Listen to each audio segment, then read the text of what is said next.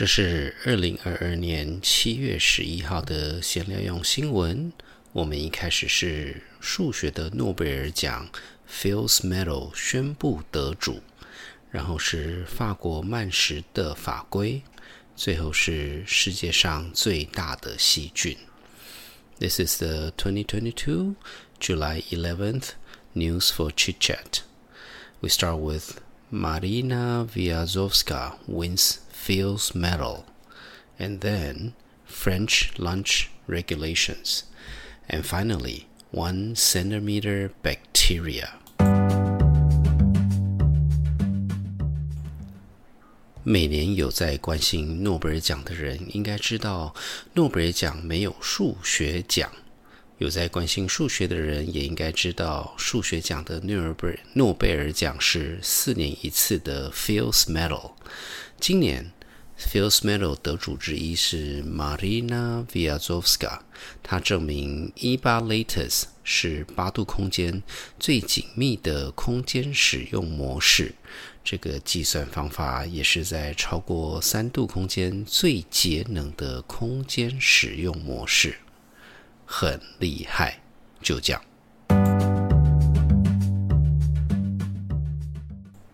巴黎的午餐，就算是上班族，也至少有一个半小时吃饭聊天。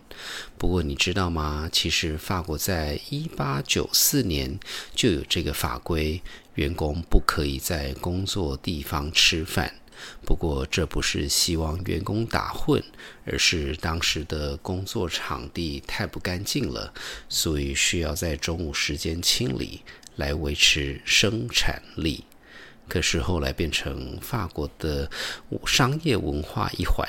一直到二零二零年的 COVID，法国才开始讨论取消法规，减少员工群聚吃饭的习惯。幸好法规修改还没过，COVID 的紧急性就过了。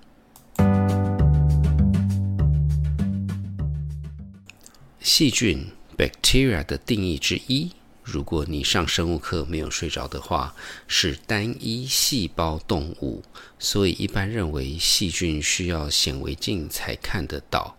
T. magnifica 是目前知道最大的细菌，全长可达一公分，眼睛就看得到。研究员表示，因为之前没有人相信单一细胞动物可以这么大。所以很可能 T. magnifica 其实还不是世界上最大的细菌。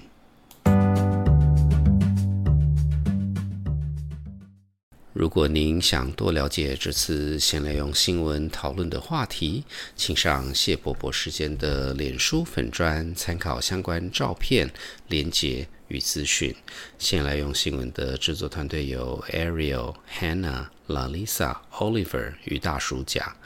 如果您喜欢先来用新闻，请在您聆听的平台上订阅、打五颗星、按赞与留言。这个星期三的谢北北时间将会与瑞典特派员继续讨论瑞典巴士的文化 Part Three。我是大苏桑。我们下个礼拜见。